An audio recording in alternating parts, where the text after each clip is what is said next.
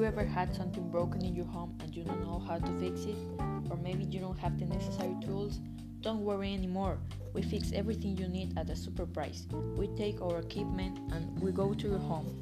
You just need to call 2012 59 45 140.